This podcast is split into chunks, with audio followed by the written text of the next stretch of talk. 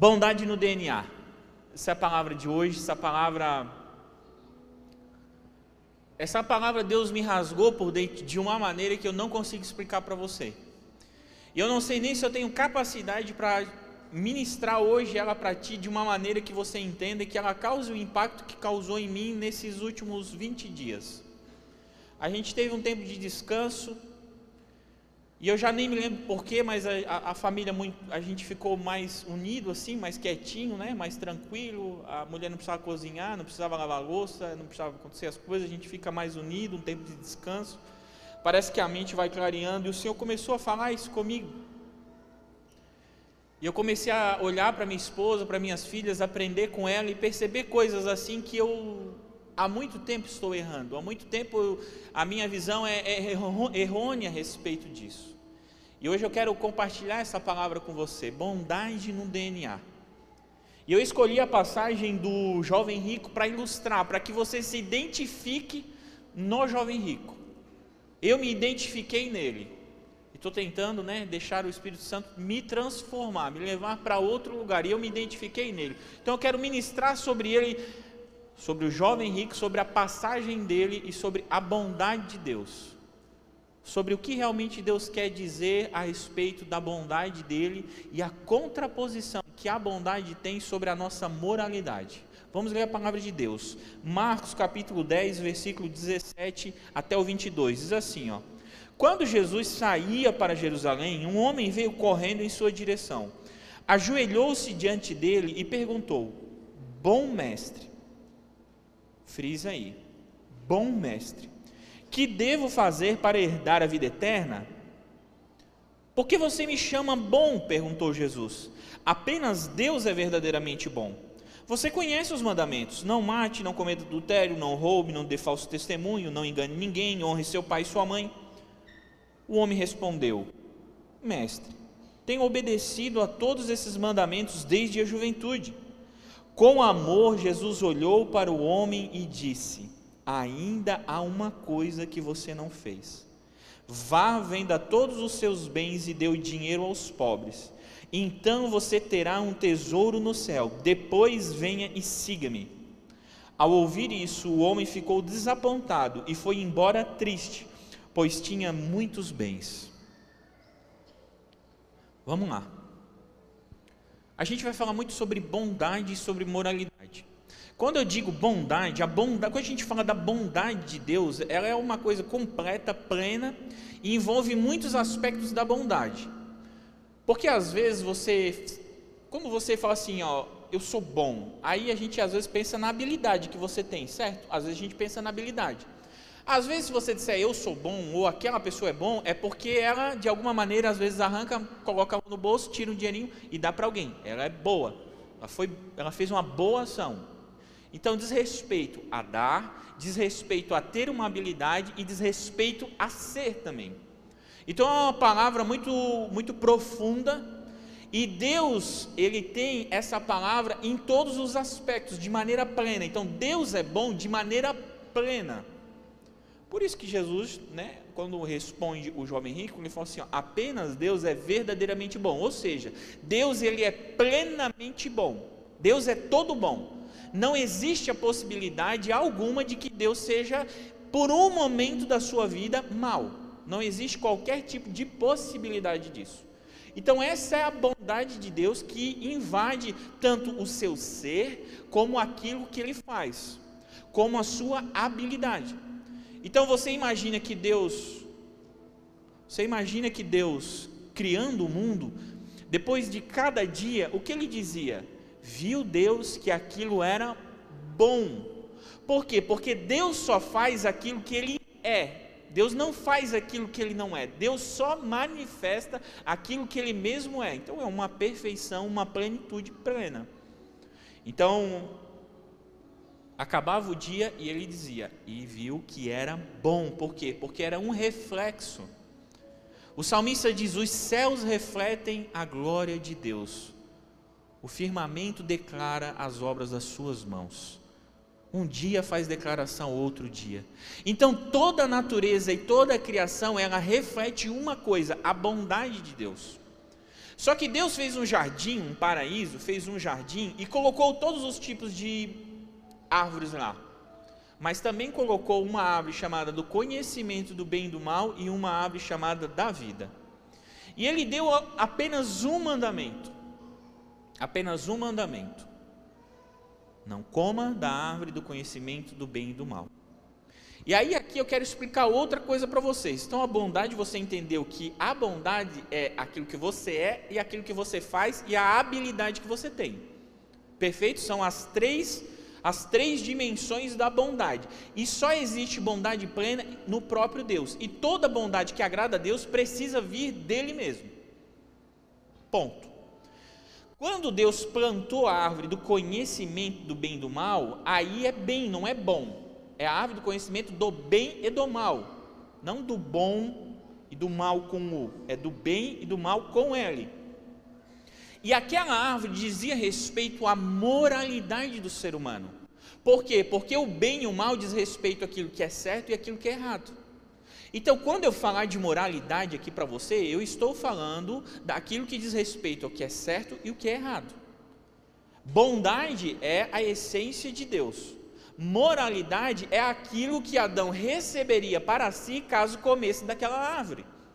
Então Deus fez Adão perfeito em bondade.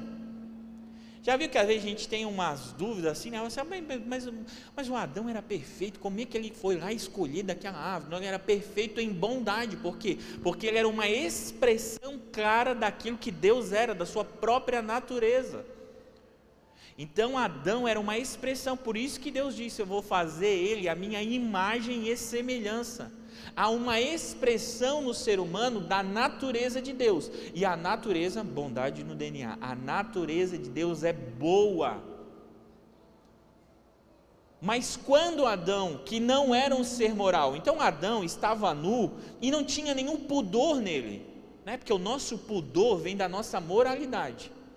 Eu gosto sempre de falar isso, né? Porque às vezes a gente pensa que Jesus, ele estava de cueca na cruz.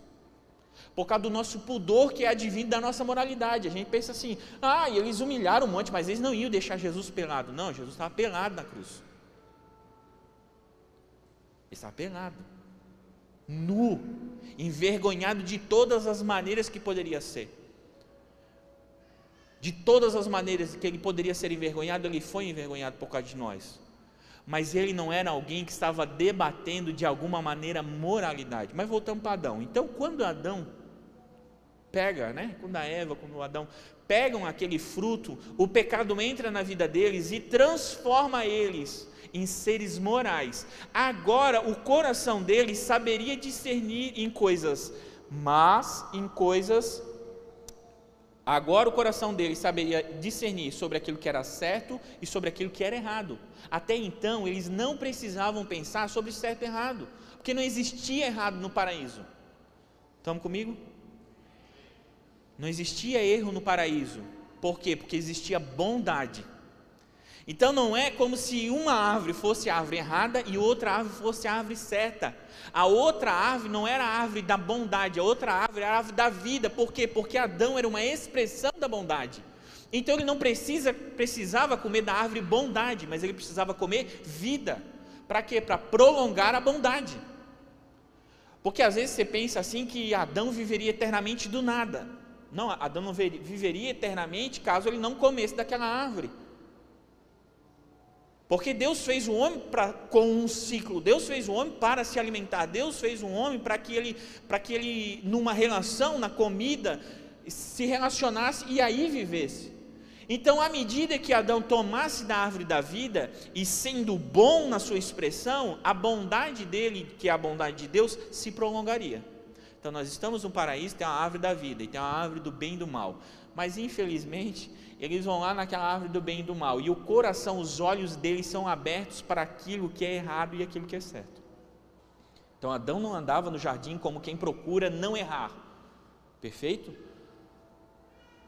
Adão não estava lá no paraíso pensando assim: hum, o que, que eu devo não fazer? O que, que eu não devo fazer aqui? Não, não era esse o pensamento. Ele estava lá dando nome para os animais e, e, e, e dando segurança para o jardim, cultivando, sendo jardineiro, na sua bondade. mas quando ele peca, a moralidade entra. Então, vou falar de moralidade de novo, para seja bem claro, certo e errado. Existe aí para para advogados, médicos e outros afins aí, né? Existe a discussão da ética e da moral. Né? A ética são as regras e a moral é como você segue essas regras. Só que a lei de Deus e aquilo que Deus fala para nós não são regras como essas, são mandamentos. Então vamos lá, Adão agora tem um negócio no coração dele, porque agora ele sabe o que é errado, alguém revelou para ele o que é errado. Então quando Deus vem, Deus não pergunta o erro. Já pensou que Deus não pergunta o erro? Deus pergunta onde, Adão, onde você está? Porque não era importante para Deus naquele momento saber o erro, era importante para o pai, em sua bondade, saber onde o filho estava. Sabe quando acontece alguma coisa com o teu filho, ele erra, mas ele se machuca? Quando teu filho se machuca, é mais importante você ver se ele, é, é, como ele está, como está o estado dele, ou repreendê-lo por fazer uma coisa que você não queria que ele fizesse. Pensa comigo? É muito mais importante você agir com bondade. E agindo com bondade, você vai deixar a correção para depois. Primeiro você vai cuidar da saúde, você vai ver onde que ele está e vai cuidar dele. Então Deus que é um pai bom, ele perguntou para Adão onde Adão estava. Aí ele disse, eu me escondi. Aí Deus vai perguntar, mas por que você se escondeu? Porque eu tive medo. Porque eu tive medo. Então você percebe que o medo diz respeito à nossa moralidade. E o que que a moralidade gera no nosso coração? Um senso de justiça pecaminoso. A nossa moralidade gera no nosso coração um senso de justiça pecaminoso. Porque agora, quando a gente acha que está sendo justo naturalmente, a gente usa a nossa moral né, usa a nossa moral, o nosso senso de que de certo e errado para julgar uma situação e decidir se aquilo é justo ou injusto. Só que a gente precisa entender que essa justiça humana, ela provém do próprio pecado. Por quê? Porque o, o, o Adão, se ele não tivesse pecado, não precisava de justiça, só de bondade. Adão só precisava ser bom, uma expressão pura de quem Deus é. Ele não precisava ser justo, porque ninguém ia discutir justiça num lugar onde há bondade. Estão me entendendo? Não há necessidade de ser justo num lugar onde se há bondade, porque a bondade já é a expressão máxima de Deus. E Deus não baseia a sua justiça na sua moralidade. Ai, Deus está irritado porque as pessoas fizeram um monte de coisa errada e abalou a, a, a, a moralidade de Deus. Deus viu que é muito erro porque ai, ele, ele subiu para a cabeça. Não, não. Deus não tem a nossa moralidade. Deus não precisa, Deus não chega nesse ponto, por quê? Porque Ele é pura bondade. Tá, mas a bondade de Deus então pode tudo? Não, aí você está falando de permissividade. Deus não é permissivo. Deus é bom. Inclusive, muita gente vai para o inferno porque Deus é bom. Aí depois tu tenta descobrir por que isso mas é verdade. Se você, quando você começa a ler os salmos, você vai perceber que eles passam os salmos inteiros falando: Deus é bom. Eles falam um monte da amargura do coração deles, dos pecados e das angústias, e que está tudo dando errado, e daqui a pouco ele termina o salmo dizendo: Deus é bom. O Asaf fala assim: com efeito, Deus é bom para com Israel, contudo, os meus pés quase se desviaram. Quando eu olhei a prosperidade dos injustos, dos ímpios, quando eu olhei a prosperidade dos ímpios, o meu coração tremeu, por quê? Porque ele começou a julgar a vida a partir da sua moralidade. Então, olha só, o nosso senso de justiça, a nossa moralidade é tomada pelo pecado, pela nossa natureza pecaminosa. E quando de alguma maneira a gente se relaciona com as pessoas baseado nessa moralidade, ou mesmo tenta se relacionar com o próprio Deus baseado na nossa moralidade, a gente cria, a gente tem uma barreira a ser transpassada, que a gente não consegue transpassar. Por quê? Porque um pai bom não espera que você seja moral, não espere que você chegue a ele com créditos morais para apresentar para ele. Deus não espera que você chegue com que fez tudo certo na tua vida, então chegue a Ele para que Ele seja bom contigo, porque Ele não muda de acordo com aquilo que você faz, Ele é quem Ele é. Quando Deus fala para Moisés, ele fala assim: ó, vai lá e diga ao povo que eu sou o que eu sou. Ou eu sou o que eu estou sendo, mas eu sou. Não há uma, o hebreu, não há sombra de variação em Deus. Logo, não há coisas que a gente possa apresentar para Deus que possam fazer ele mudar de ideia de alguma maneira, ou ser menos bom ou mais bom. Deus é perfeitamente bom, mas o nosso coração é muito moralizante. É muito moralizante. Nós vamos chegar no jovem rico, calma. Você perceber, nós estamos falando dele até agora, mas daqui a pouco nós entramos na história, na, na história dele. Então, tudo que Deus fez partiu da sua bondade. Deus não chegou no, no, no final do dia e falou assim: ó, o que eu fiz é certo. Mas já viu como nós temos a, a, a ânsia de promover alguma, a, alguma determinada justiça? Já viu que às vezes você ou já ouviu alguém falar assim: eu sou pelo certo. Eu sou pelo certo. E aí você vai achando um monte de regrinhas que você cumpriu, e aí você vai assim, não, eu sou pelo certo, tem que fazer tudo certo. Se não é certo, está é, é, tá errado, então não quero nem papo. Então é uma pessoa que vive pela sua moralidade. E quando vai se achegar a Deus, é muito difícil se achegar a Deus, é muito difícil conhecer um Deus que é bom através da tua moralidade. Porque se tem uma coisa que esbarra aí, é você querer apresentar algum crédito diante de Deus. É você não perceber que todo o teu senso de justiça, todo o teu senso daquilo que parece justo aos teus olhos está permeado com pecado. E o profeta Isaías, Deus fala através do profeta Isaías, e ele diz assim: ó, as vossas justiças são como trapo de imundícia. E trapo de imundícia nos dias de hoje é o absorvente. É uma coisa nojenta que ninguém quer colocar a mão e todo mundo quer colocar no lixo o mais rápido possível. E no caso, se você tiver apartamento, levar para baixo mais rápido. Que a tua mulher vai te incomodar para te levar ao lixo, né? Mas glória a Deus por isso. Nada que umas 10 escolas de casais não te ajude a, a te esforçar pelo. Então, nosso coração, ele tem um justiçamento muito alto. Contei hoje de manhã a parábola do batavinho porque o Yakut está muito caro, tem que ser do Batavinho. Aí a minha menina acordou, a mais velha acordou mais cedo. Acordou mais cedo, ela falou assim, ah pai, dá um Yakut, tá bom, toma um Yakut. É uma coisa de nada, ela tomou, fechou, acabou, vai comer outra coisa. Daqui a pouco a menina mais nova acordou. E aí o que, que ela queria? Me dar um Yakut.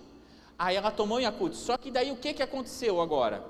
A mais nova estava tomando Yakut na frente da mais velha. E aí o que, que gera no coração dela? Desejo, né? não necessidade, mas gera desejo, ela também quer. Só que na justiça da cabeça dela, ela está pensando assim: eu já ganhei, não posso ganhar novamente. E eu percebendo aquilo ali, eu falei assim: eu vou ensinar uma lição inconsciente para ela. Fui lá, peguei outro e dei para ela. Porque no coraçãozinho dela as coisas precisariam ser iguais, e ser igual é o que é justiça. Mas Deus não trata as pessoas de maneira igual, porque Ele tem que agradar a gente.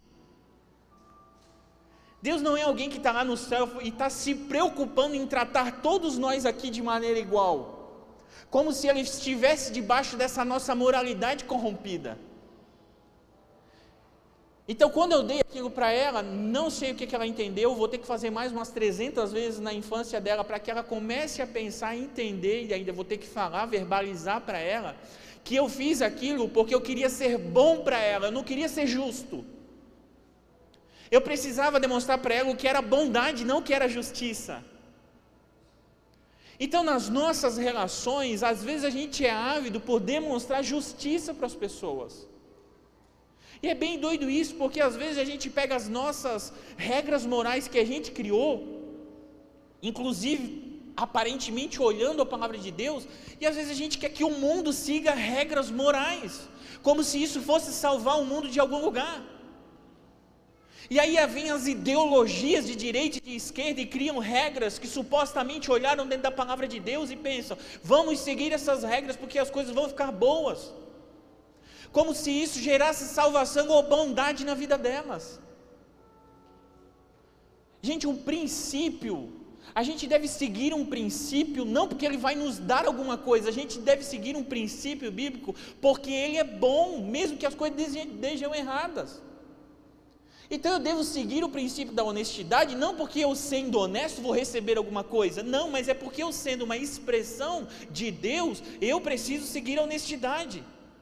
Por ser quem eu sou, por haver bondade de Deus no meu coração, é porque eu sou honesto. Eu não vou ser honesto para que eu tenha algum tipo de resultado. E aqui existe uma guerra dentro do nosso coração uma guerra religiosa que se trava a partir da nossa moralidade, a partir daquilo que a gente acha que é certo ou errado.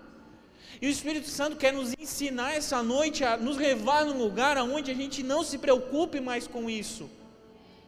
E não se preocupe não, porque agora pode fazer tudo errado.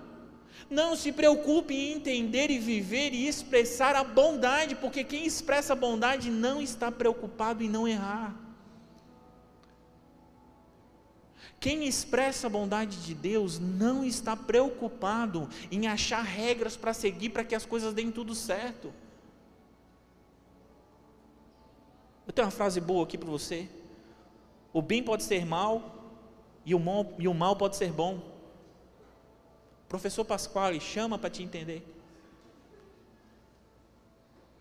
O bem pode ser mal.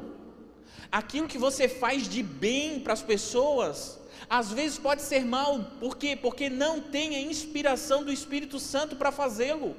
Foi uma coisa por causa do seu orgulho, por causa que você quer aparecer, porque você está fazendo, porque quer uma recompensa. Então, às vezes, aquilo que a gente faz de bem para as pessoas pode ser mal. E às vezes o mal, que é o que as coisas aparentemente erradas, pode ser bom. Eu estou fugindo desses retornos aqui que está dando um monte de microfonia. Eu não consigo nem ver o meu sermão, por isso que eu estou aqui na frente. E o mal pode ser bom, porque quando, quando o fariseu ele olhou Jesus curando um homem da mão ressequida, tem lá no The Chosen. Quando ele olhou Jesus curando um homem da mão ressequida dentro da sinagoga, ele falou assim: Tu está fazendo mal, cara. Tu está fazendo errado. Hoje é sábado, pode curar todo dia. Então, aos olhos humanos, na moralidade humana, aquilo que Jesus estava fazendo era mal, era errado, mal com ele, era errado. Mas aos olhos de Deus, Jesus estava sendo bom, uma expressão da bondade de Deus, curando aquela pessoa por causa da bondade de Deus. Isso aqui causa um parafuso na tua cabeça, causa um parafuso na minha. Porque são na nossa vida, nas situações que a gente vive, a gente precisa discernir a cada momento o que, que a gente deve fazer. Será que isso aqui está certo? Será que está errado? Aí, além da dicotomia do certo e do errado, a gente precisa fazer algo. A, a, gente tem que sair dessa dicotomia de certo e errado e começar a pensar assim: ó, isso aqui é bom ou é mal? Isso aqui que eu estou fazendo, ele expressa a bondade de Deus? Está expressando a bondade de Deus? Não, não está expressando a bondade de Deus. Então, não tem jeito, mesmo que for certo. Então é uma loucura, porque a gente pode dar o dízimo na casa do Senhor sendo mal. A gente pode abraçar as pessoas e ainda estar fazendo aquilo que é mal. Mesmo que pareça certo, a gente está fazendo aquilo que é mal. Porque não é fruto da bondade de Deus na nossa vida. Isso faz com que a gente perca tempo perca forças, invista as coisas nos lugares errados, porque nós não somos permeados em compreender a bondade de Deus. E não simplesmente aquilo que é certo e errado para Deus. E às vezes, para facilitar, a gente pede uma lista de regras. Uma lista de regras. Pastor, faz uma lista de regras aí das coisas que pode ou não pode nessa igreja.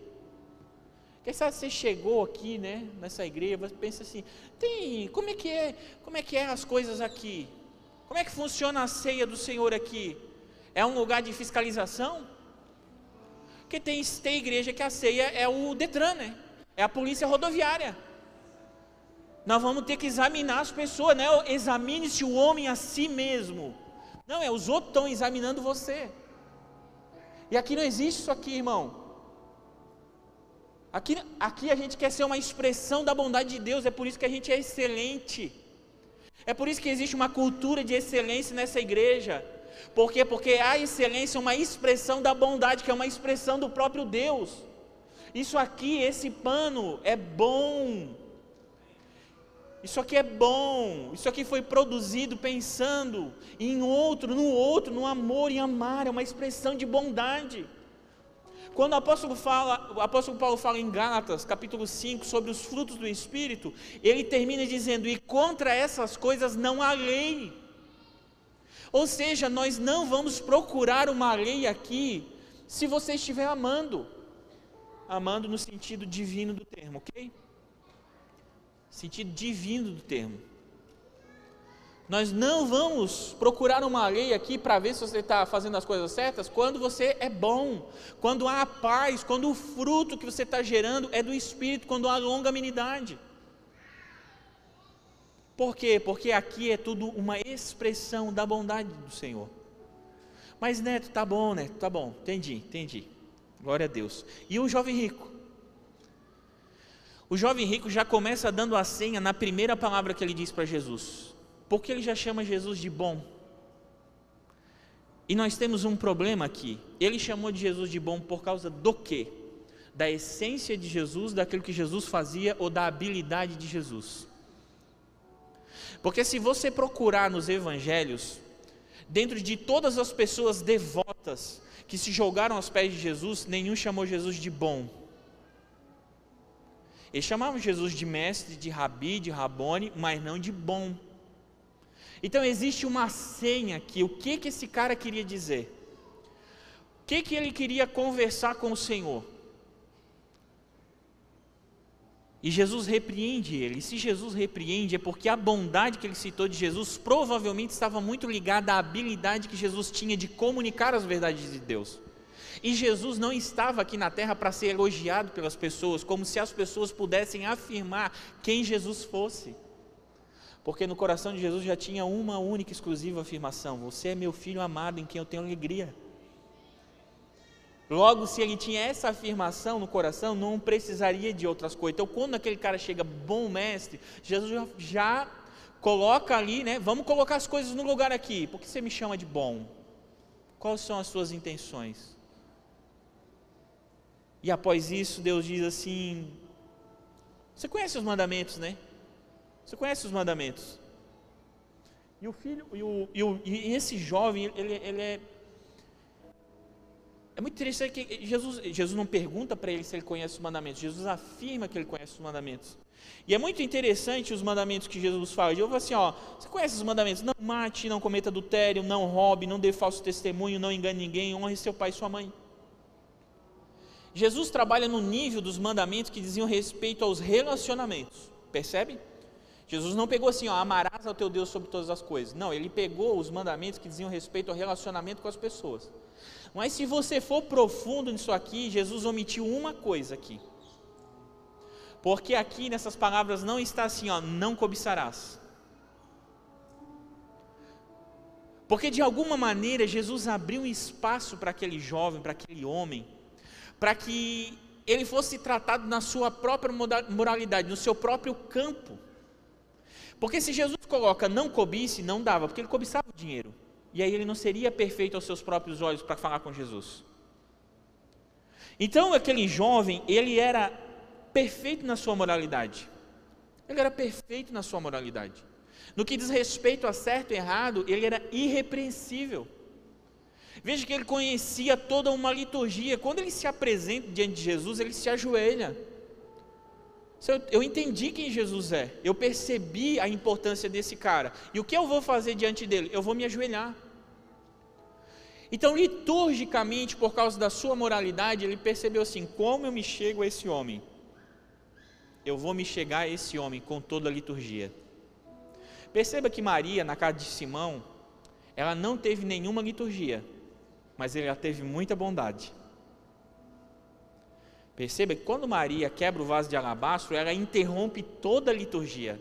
Ela faz tudo ao contrário. Alguém poderia dizer que ela estava sendo má. Ela estava fazendo aquilo que era errado, porque ela atrapalhou uma comida que ela, ela estava na margem. Ela não podia chegar na mesa e jogar coisa na cabeça de Jesus. E daqui a pouco está chorando e enxugar os pés de Jesus com os seus próprios cabelos. Mas aquele homem não, ele pensou assim: eu vou seguir toda a liturgia. Como é que crente anda? Crente anda com essa com essa roupa. Como é que ele se comporta? Ele se comporta assim, assim, assim. Me dá todas as diretrizes de como um crente vive, que eu quero viver como um crente. Porque você quer expressar alguma bondade? Não, porque eu quero expressar as coisas certas. Quero, quero fazer as coisas tudo certinho. Parece lindo, né? Parece lindo. Pode ser que alguns saiam daqui pensando, pá, Neto, puxa vida. Quer dizer que não precisa mais fazer nada certo. O que importa é ser bom. Se você ser bom, você vai fazer tudo que é certo. E quando precisar errar, você vai errar para ser bom. Davi, gente, era um homem bom. Davi era um homem bom. Quando ele estava no seu palácio, o filho dele trai ele, vai lá para a porta da cidade e daqui a pouco vai invadir o seu palácio. Sabe o que, que Davi faz do alto da sua majestade, um homem guerreiro, um homem poderoso? Ele foge do palácio pela porta dos fundos. Porque ele não queria entrar em guerra com seu próprio filho. Só que ele estava errado. Ele era um rei, aquela não deveria ser a postura dele, ele deveria ter ficado no palácio, porque ele tinha homens e, e generais para defendê-los mas o que importava para ele era demonstrar bondade com seu filho. E se seu filho quis, quis usurpar o trono dele, ele deixou entrar no seu trono. E era muito louco, porque depois, quando o, o Absalão morreu, foi espetado pelo Joabe, Davi começou a chorar. Ai, meu filho Absalão, como tu era lindo, como tu era maravilhoso. E Joabe falou assim: pô, os teus homens aqui, nós estamos tudo sofrendo por causa desse cara que ele fez tudo que é errado e tu está chorando por ele. É óbvio, é meu filho. É o meu filho. Mas fez tudo que é errado, mas é o meu filho. Gente, a igreja, ela não tem direito sobre a sociedade, ela tem responsabilidade sobre a sociedade. A igreja vê os erros da sociedade, mas para que ela transforme a sociedade, ela precisa demonstrar e expressar bondade. A igreja não é um lugar que vai escrever regras de como a sociedade deve viver, para que através de algumas regrinhas de comportamento a sociedade se porte dessa maneira. Os homens ímpios só vão ser convencidos que existe um Deus através da expressão da bondade da igreja. É por isso que a gente faz o Nações Cultura para ensinar, para expressar uma bondade para as pessoas lá. E às vezes para você fala assim, meu Deus, o que, que tem a ver essas coisas com o Evangelho? Tem tudo a ver, porque é uma expressão de bondade. Porque senão parece que a gente tem que ir para os lugares só ensinar teologia para as pessoas. E fazer com que as pessoas tenham um estado pior ainda. Porque elas nunca conheceram a bondade de Deus, mas já conhecem todas as regras de Deus. E às vezes as pessoas ficam longe da igreja, por quê? Porque ao entrar na igreja elas pensam assim: meu, mas eu, eu faço isso errado, aquilo errado, aquilo outro errado, aquilo outro errado, eu não sou digno de entrar naquele lugar. Mas nem nós somos dignos de estar aqui. Porque tudo aqui, porque todas as pessoas aqui, porque todos nós aqui estamos aqui por causa de uma expressão de bondade, não por causa de uma expressão de moralidade sobre certo e errado. Então ele era perfeito na sua moralidade. Ele chamou Jesus de bom. Ele sabia que Jesus tinha a resposta certa. Ele falou assim: ó, eu vou no cara certo. Ele foi no cara certo.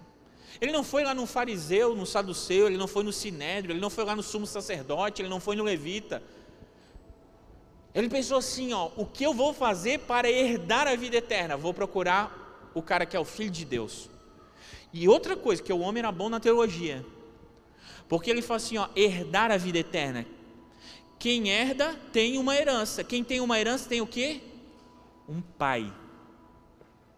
Gente, a guerra dos fariseus contra Jesus é porque Jesus chamava Deus de pai. E esse cara, na sua sinceridade, ele chega para Jesus falando: Eu sei que eu tenho uma herança. Eu sei que eu tenho uma herança.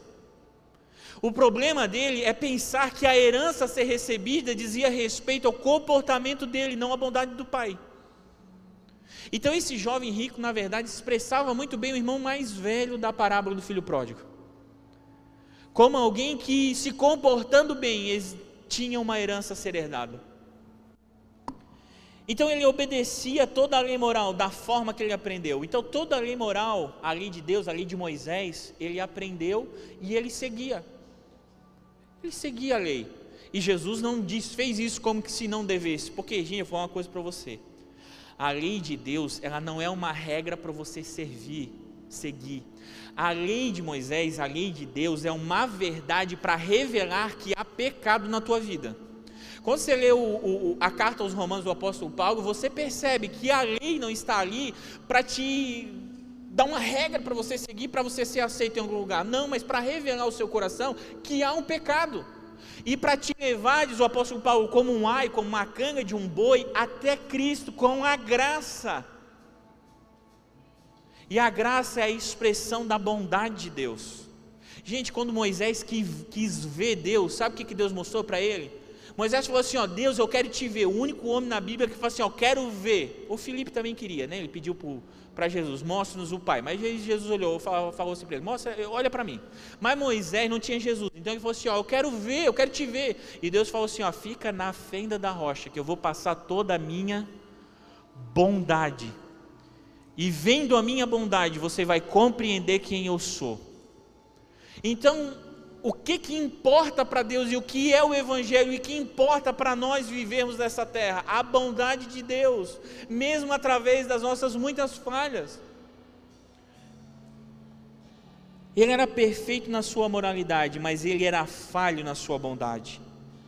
Ele não conseguiu se desfazer de seus bens, ele não conseguiu ser bom aos pobres. Te dá outra palavra aqui.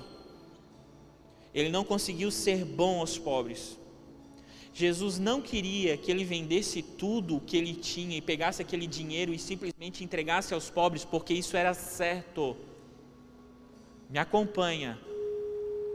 Ele não queria fazer isso porque era certo. O pastor Robson sempre ministra, nós não somos uma igreja de assistencialismo, porque nós temos que fazer para os pobres aquilo que é bom, não aquilo que é certo. Então, às vezes já viu que a pessoa às vezes dá vergonha de ser rico, ela fica se sente culpada porque ela é rica.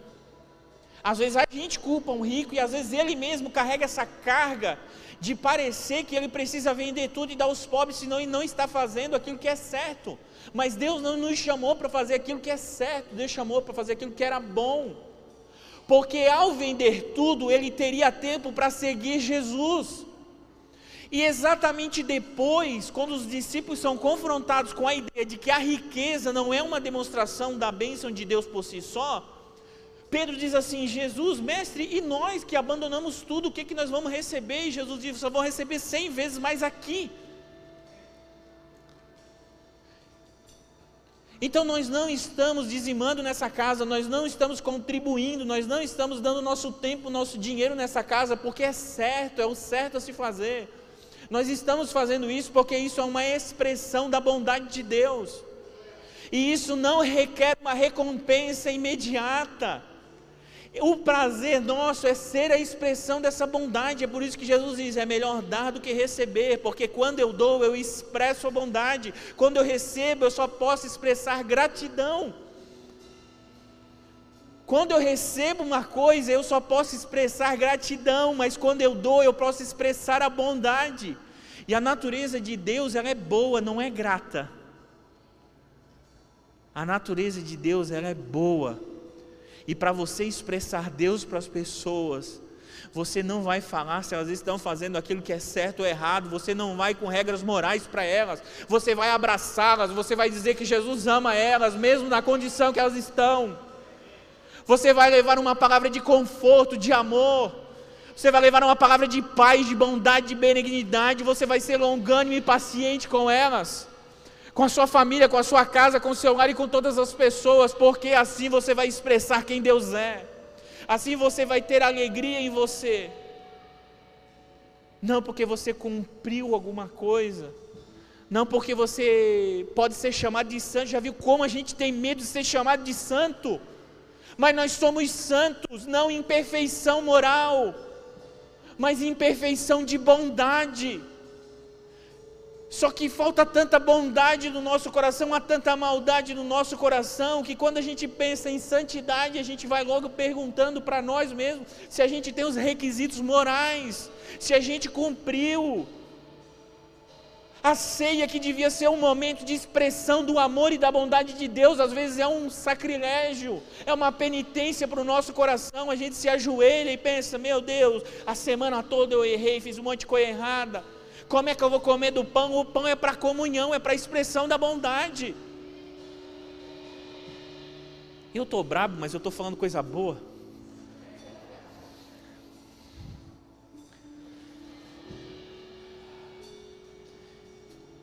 Gente, esse foi o único. Jesus subiu no monte, orou a noite inteira para escolher os seus doze discípulos. Você entende o que é isso? Ele orou a noite toda para escolher os seus discípulos. Quando esse cara chegou, ele falou assim: ó, vende tudo que tu tens e dá aos pobres e segue-me.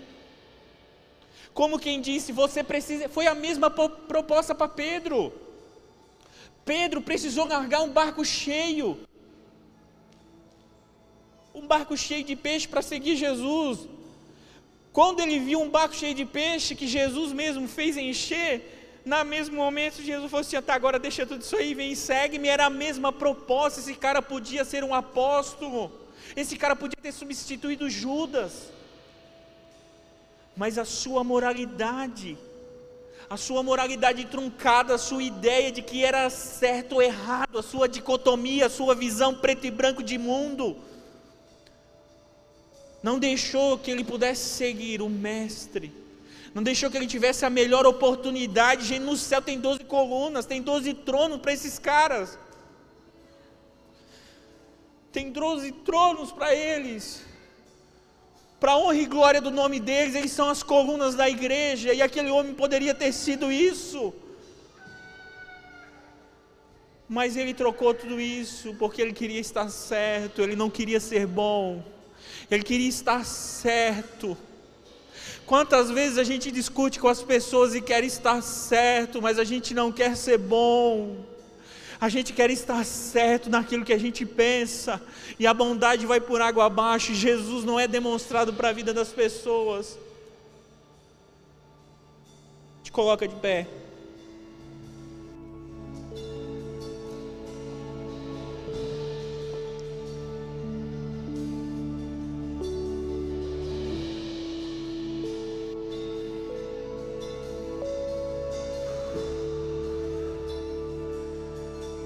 Aqui é a casa de Deus. Aqui é um lugar de um pai bom. Aqui é um lugar de um pai bom. Aqui não é um lugar de fiscalização moral da sua vida. Aqui é um lugar de expressão de todo o amor e de toda a bondade de Deus, entendendo que esse amor e essa bondade vão fazer com que tu siga que tu faça tudo que precisa ser feito, que tu não envergonhe o Evangelho de Jesus, que tu não caia na libertinagem, não porque tu te esforçou para seguir algumas regras, mas porque a bondade de Deus é tão forte no teu coração, que você não precisa mais de regras, o Espírito Santo na tua vida, ele te guia toda a bondade. E você começa a discernir todas as situações e ninguém consegue te discernir por quê? Porque você age através da bondade, você não age através de parâmetros humanos.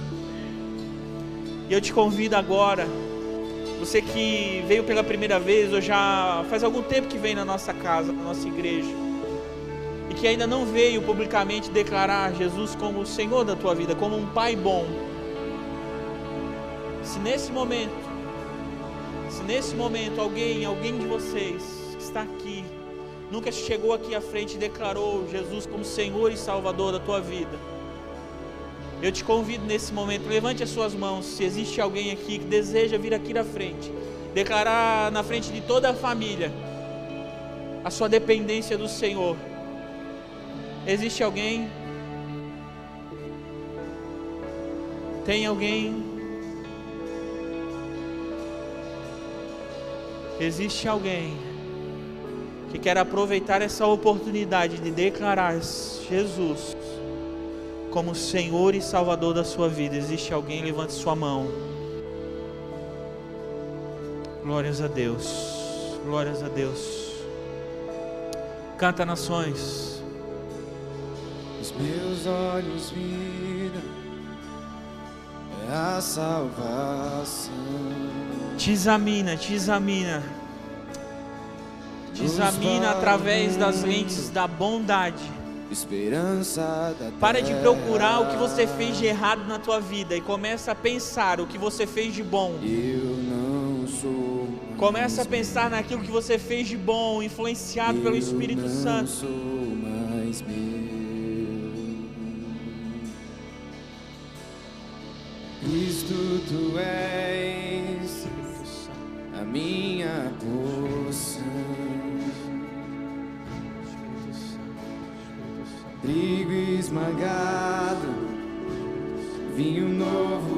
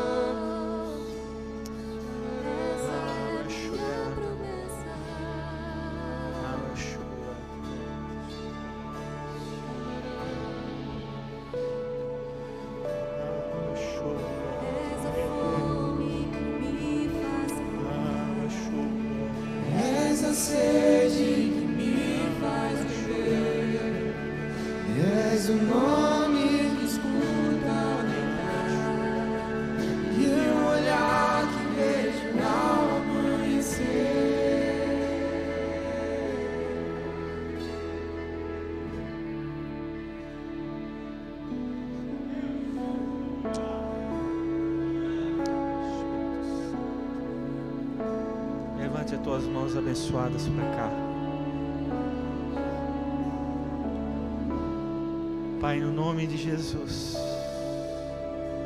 No nome de Jesus, nós recebemos o Douglas hoje, Senhor, na nossa família. E nós pedimos e declaramos, Senhor, que tu escreva o nome dele no livro da vida. Que tu guardes e cerque ele, Senhor, com a tua bondade, com o teu amor. E que toda a vida dele, Senhor, seja transformada para a honra e glória do teu nome.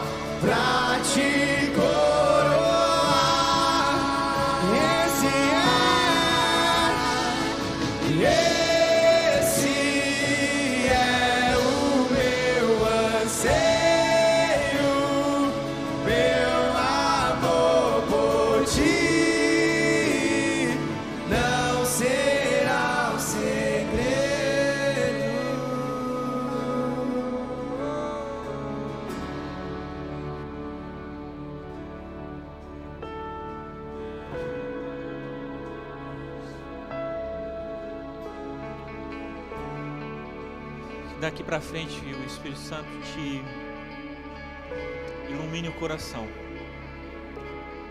para que você perceba a bondade de Deus, porque Ele nunca deixou de ser bom. Para que você nunca mais julgue Deus a partir daquilo que você acha justo, moral, certo ou errado, mas que você receba sempre a bondade dEle. Isso não vai te eximir dos teus erros, como quem pensa que agora pode tudo. Porque agora não pode tudo. Porque agora só pode expressar a bondade que Ele tem na nossa vida. Feche os teus olhos, abra as tuas mãos. Pai, em nome de Jesus, eu abençoo os meus irmãos, Senhor. Em nome de Jesus, que nessa semana, Senhor, essa palavra revire a mente deles. Que tu, Espírito Santo, que revela toda a verdade e faz lembrar de todas as coisas que tu, Jesus, falou. Trabalhe no coração de cada irmão meu, Senhor, e que a cada experiência, a cada momento, a cada relacionamento, Senhor, a cada vida não haja mais um pensamento de moralidade, mas haja um pensamento de amor e de bondade, Senhor, e que possamos conquistar essa cidade, Senhor, não dizendo para ela o que está errado, mas expressando, Senhor, a bondade a tua bondade no nome de Jesus. Deus nos abençoe. Esse